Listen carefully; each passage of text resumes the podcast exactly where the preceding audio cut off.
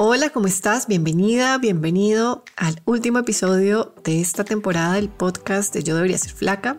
Soy Camila Cerna, soy coach, escritora, bloguera. Me dedico a investigar paradigmas culturales frente a nuestra relación con la comida y con el cuerpo, especialmente en las mujeres.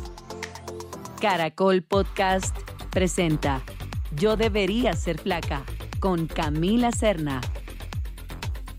Y hemos pasado por muchos temas en esta temporada, hemos repasado capítulos, también temas que toco en mi libro Yo debería ser flaca.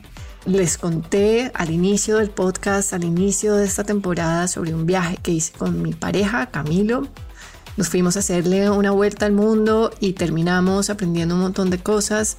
Por mi lado, tuve unas revelaciones frente a mi relación con la comida que había sido muy tortuosa, como lo cuento en el libro, también como lo conté al inicio del podcast, yo me relacioné con la comida desde un lugar de ansiedad y restricción, de querer manipular mi comida para manipular la forma de mi cuerpo, ser más delgada y todo esto lo que hizo fue meterme en una espiral de um, restricción y descontrol, de una percepción de no poder parar de comer. En un momento dado me sentí adicta, como muchas mujeres se han sentido adictas y se autodenominan adictas a la comida. Y yo en este punto, la verdad, no creo en la adicción a la comida como tal. Lo que creo es que vivimos en una sociedad que nos inculca la restricción, que nos inculca quedarnos con hambre, que nos inculca desvincularnos, distanciarnos de las necesidades de nuestro cuerpo. Comemos menos de lo que necesitamos comer enjuiciamos mucho nuestras decisiones al comer alimentos como buenos o malos, nuestras actitudes frente a la comida como buenas o malas y todo esto, toda esta tensión que se genera nos deja en un estado en donde somos muy proclives a sentirnos en descontrol con la comida. Eso es lo que yo sentía. También me autodenominaba adicta a la comida. En ese momento, como te digo, ya no lo creo así. Lo que sí miro muy de cerca es esa cultura que nos enseña la restricción. Entonces les hablé de ese viaje y les hablé de cómo, que ese fue un viaje muy particular, digamos, no fue una vacación normal, fue una vuelta al mundo en donde trabajábamos en fincas, en el campo, con nuestro cuerpo y les conté del hambre que sentía, ¿no? De un hambre muy sincera, muy directa, que me permitió como un vínculo más franco con mi comida y también con el placer, con el hecho de que tenía un hambre que no podía negar, que no quería evadir. Y me entregué a una experiencia nueva con la comida y les conté sobre eso. Evidentemente, no hay que darle la vuelta al mundo para descubrir estas cosas, no hay que ir a ningún lado, solo hay que comenzar a mirar de una manera muy honesta qué hemos creído y qué estamos perpetuando en nuestra relación con la comida, si es una mentalidad de dieta que dicta muchas normas, muchas restricciones, una mentalidad binaria frente a la comida de comidas buenas y comidas malas y que nos quedemos ahí evaluando qué es lo que estamos haciendo. El viaje que les conté lo uso como para de metáfora casi, ¿no? Como una, como una travesía, como un trayecto que uno recorre para darse cuenta de una cosa. No hay que viajar literalmente. También les conté sobre las dietas, hablamos sobre qué es lo que pasa en el cuerpo cuando entramos en restricción, por qué las dietas no funcionan. Creemos que sí o creemos que no hemos dado con la dieta que es o creemos que tal vez somos carentes o que nos falta fuerza de voluntad, pero ese no es el caso y yo espero que en este punto del podcast eso ya esté mucho más claro. No es un tema de fuerza de voluntad, de que no sepamos cómo hacerlo. Simplemente nuestra biología no se diseñó para cooperar con nosotros, con nosotras en estas iniciativas para perder peso. Nuestro porcentaje de grasa lo defendemos, eso es parte de la teoría del set point. Por favor, vayan y investiguen esta teoría porque me sorprende siempre cuando la gente no la conoce y, y ayuda tanto conocerla, saber que nuestro peso tiene un sentido, tiene una herencia, que no es un tema de hábitos tanto como creemos, aunque claro, hay una porción que pasa por ahí, por nuestros hábitos. No estoy diciendo que eso no importe, pero cuando estamos hablando del peso, cuando estamos hablando de manipular el peso, debemos entender que hay ciertas cosas que no son modificables y eso hace parte de la teoría del set point, que legitimiza el hecho de que todos tenemos un cuerpo diferente, que así todos comiéramos igual y todos hiciéramos el mismo ejercicio, aún así tendríamos cuerpos diferentes. Entonces, ¿cuándo lo vamos a entender? ¿Cuándo vamos a querer parar esta carrera loca por encajar en una forma de cuerpo que no nos corresponde? Hablamos de todo eso y hablamos de la cultura de dietas y del rol de la cultura. Eso a mí me parece fundamental porque no nos podemos abstraer al punto de creer que todo esto surge de nosotras, sino debemos entender el rol de la cultura, de cómo la cultura siempre nos está hostigando para perseguir estos ideales y cómo como especie social es normal que seamos, digamos, receptoras de estos mensajes y que tratemos de replicarlos en nuestra propia vida. Es normal porque no, no funcionamos como islas. Los seres humanos somos interdependientes y creamos culturas y estamos todo el tiempo absorbiendo los valores y los dictámenes de la cultura. Y si la cultura desde muy pequeñas, desde muy pequeños nos está diciendo cuál es ese cuerpo específico que es el correcto, pues eso es lo que vamos a buscar y vamos a llegar a unos límites muy dolorosos para poder cumplir eso que creemos que nos garantiza ese puesto, ¿no? Ese pertenecer. Eso es parte de cómo funcionamos y no nos podemos desvincular de esta cultura que hemos creado. ¿Para qué? Para poderla ver, para tener ojo crítico y también para irla cambiando y desmantelando Puede que sea inicialmente desde nuestra esfera privada, con nuestra propia vida, pero ahí vamos sumando, vamos sumando y lo vamos cambiando lentamente porque eventualmente nos debemos dar cuenta que esto que estamos haciendo con las dietas, con querer manipular nuestro cuerpo, con querer encajar en moldes, no tiene ningún sentido y solo nos violenta y nos hace muchísimo daño. Y también hablamos de las emociones, de la mente y de la espiritualidad. Y todo eso lo incluyo porque son partes de mi libro y porque en ese momento cuando yo lo escribí, en el 2008, yo quería también como abrir el espectro de la conversación y no solo quedarme en la comida, porque yo me di cuenta que con las mujeres cuando hablo en mi práctica de coaching, estamos hablando de comida y ellas vienen a mí por un tema de comida y de aceptación corporal, pero la conversación no se queda ahí.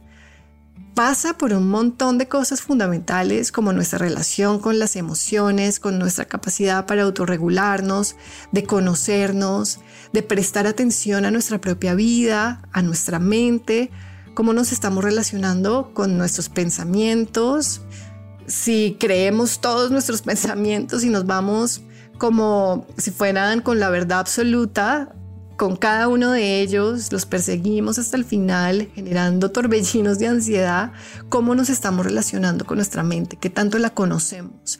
Y la espiritualidad también la mencioné porque hay una esfera que yo considero fundamental personalmente en mi vida, que también quiero compartir, que sé que también es muy importante para mucha gente, y es la espiritualidad, y no la religiosidad, sino relacionarnos con un aspecto misterioso de vivir es decir, darle ese espacio al no saber, invitar el misterio de vivir a nuestra vida, el hecho de que no sabemos todo, el hecho de que pertenecemos a algo que es mayor a nosotros mismos. Y eso personalmente a mí me ayuda, me ayuda a saber que no solo soy yo rumiando en mi cabeza con mis pensamientos, con mis reflexiones, sino que hay algo, hay algo más, que es más grande que yo, en lo que yo me puedo apoyar y que puedo generar esta intimidad cada vez más próxima con esos elementos espirituales de vivir. Es por eso quise como hablar de esta triada de las emociones, la mente y la espiritualidad en los capítulos de este podcast. Y también hablamos de Carla, que es un personaje de mi libro que personifica conductas comunes, obviamente no todas, porque pues no se puede incluir todas las conductas de una lucha con la comida en una sola experiencia, pero bueno, Carla representa algunas comunes y frecuentes que yo vi ¿no? Carla pues es una mujer que absorbió desde pronta edad, desde, desde que era chiquita, los dictámenes de la cultura y comenzó a manipular su comida y se quedó enfrascada ahí en hacer un montón de dietas. Es la típica experta en dietas que sube y baja de peso, que conoce esa dinámica muy bien y que para poderse salir de ahí tendrá que abandonar ese ciclo de dietas y de restricción y de poner su fe en ese cuerpo futuro idealizado que nunca llega y más bien comenzar a mirarse a ella misma y trabajar en esa aceptación corporal que es tan importante y en esa relación con la comida que no pasa por las reglas y lo binario de la mentalidad de dieta, sino más bien con ese permiso para comer, ¿no? Con darse ese permiso incondicional para satisfacer su hambre como venga, que es algo que es complejo de hacer, sobre todo para una persona que lleva muchísimo tiempo en la dinámica de las dietas y le da miedo entregarse a ese instinto del hambre porque siente que no va a parar de comer. Pero pues Carla está ahí en ese dilema y es un personaje que se crea en mi libro para personificar todo esto que le ocurre a muchísimas mujeres. Y bueno, también tuvimos dos entrevistas maravillosas, una con Luz Lancheros y otra con Pamela Arevalo. Y a mí me encanta entrevistar personas porque de lo que más me gusta de estos temas es escuchar y entender las dinámicas de todo esto y cómo se atraviesan de diferente manera con diferentes personas. ¿No? Y cuando hablamos sobre todo de gordofobia, debemos tener en cuenta que la gordofobia no afecta a todo el mundo de la misma manera y ahí es cuando es muy importante saber que, que esto no se puede volver un tema universal, ¿no? Como que la cultura de dietas y la gordofobia afecta a todo el mundo de la misma manera, esto no es así. Y cuando yo hablo con las personas, cuando las entrevisto, cuando las escucho, entiendo eso muchísimo más y puedo ponerme ni siquiera en los zapatos de la persona y con mi pareja que siempre tenemos unas charlas súper filosóficas, siempre queremos saber cómo poder ir más allá de ponernos en los zapatos y devenir en la persona. Y ese es un ejercicio que yo procuro hacer, ¿no? No, no que lo tenga perfecto ni nada por el estilo, pero sí procuro devenir en lo que se siente ser esa persona y lo que se siente ser una persona gorda en esta sociedad, porque sin lugar a dudas, el estigma al peso es algo de lo que solo pueden hablar las personas que ah, son leídas por la sociedad como personas gordas, ¿no? ¿no? No una persona flaca diciendo que se siente gordas, sino una persona gorda que es leída por la sociedad como una persona gorda. Y cuando escuchamos los testimonios y las vidas y las crónicas de estas personas, entendemos cómo es ese chocar con una sociedad gordofóbica diseñada para negar las realidades de estas personas. Y es muy complejo y es una forma de opresión que creo sinceramente que no del todo entendemos. Podemos ya estar hablando mucho más ampliamente del racismo. Claro, es una conversación que ya estamos mucho más habituados a hablar de ese tipo de opresión por raza, por sexo, pero no la del peso. La opresión por cuenta del peso es algo que nos cuesta y que no vemos que además es un debate porque muchísima gente cree que incluso la gordofobia no existe o que la gordofobia es como una especie de manera de glorificar los cuerpos gordos o de promover la obesidad, ¿no? Eso es algo muy común que se oye en estos espacios. Y pues ese no es el caso. La gordofobia es simplemente una realidad, es un sistema de opresión que estamos viviendo y que las personas gordas, a través del estigma al peso, tienen que padecer todos los días. Entonces las entrevistas son una manera de como de entrar ahí, de penetrar ahí, de entrar en la posibilidad de venir estas personas que tienen que padecer esto y qué vamos a hacer al respecto. Porque sin lugar a duda nos afecta a todos, no de la misma manera, pero sí nos afecta vivir en una sociedad que colectivamente decidió rechazar los cuerpos gordos y negarlos y creerlos insuficientes, desviaciones, cuerpos enfermos, cuando de hecho los estudios y la investigación más sólida no apunta ahí. Por eso los invito siempre a mirar el movimiento de salud en todas las tallas y ver qué es lo que está pasando ahí con el tema de la salud, porque creo que ese es un eje que habría que comenzar a desenvolver, ¿no? Porque es que se complica muchísimo el tema de la salud, porque tenemos todas unas ideas de que la obesidad es mala para la salud, entonces ya no sería un tema de belleza, sino de salud, y que podemos supuestamente seguir oprimiendo a las personas gordas porque supuestamente son personas enfermas.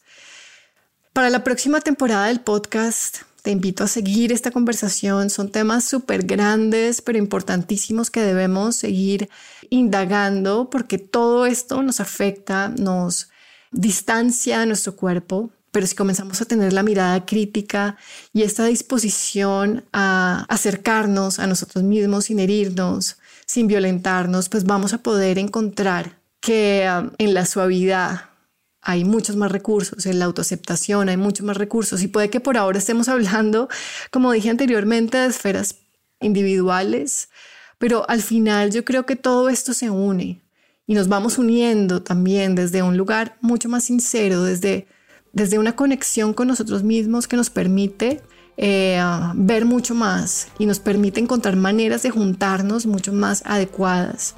Entonces, pues bueno, los espero, las espero para la próxima temporada del podcast. Seguiremos revisando estos temas con entrevistas, con comentarios.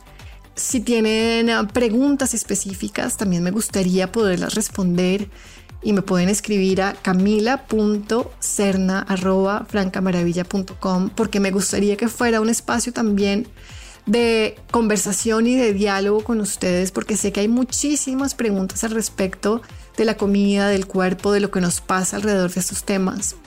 Entonces seguiremos en esta conversación que no termina, no se acaba, no se concluye y nos vemos pronto para la segunda temporada de Yo debería ser flaca. Un abrazo, chao.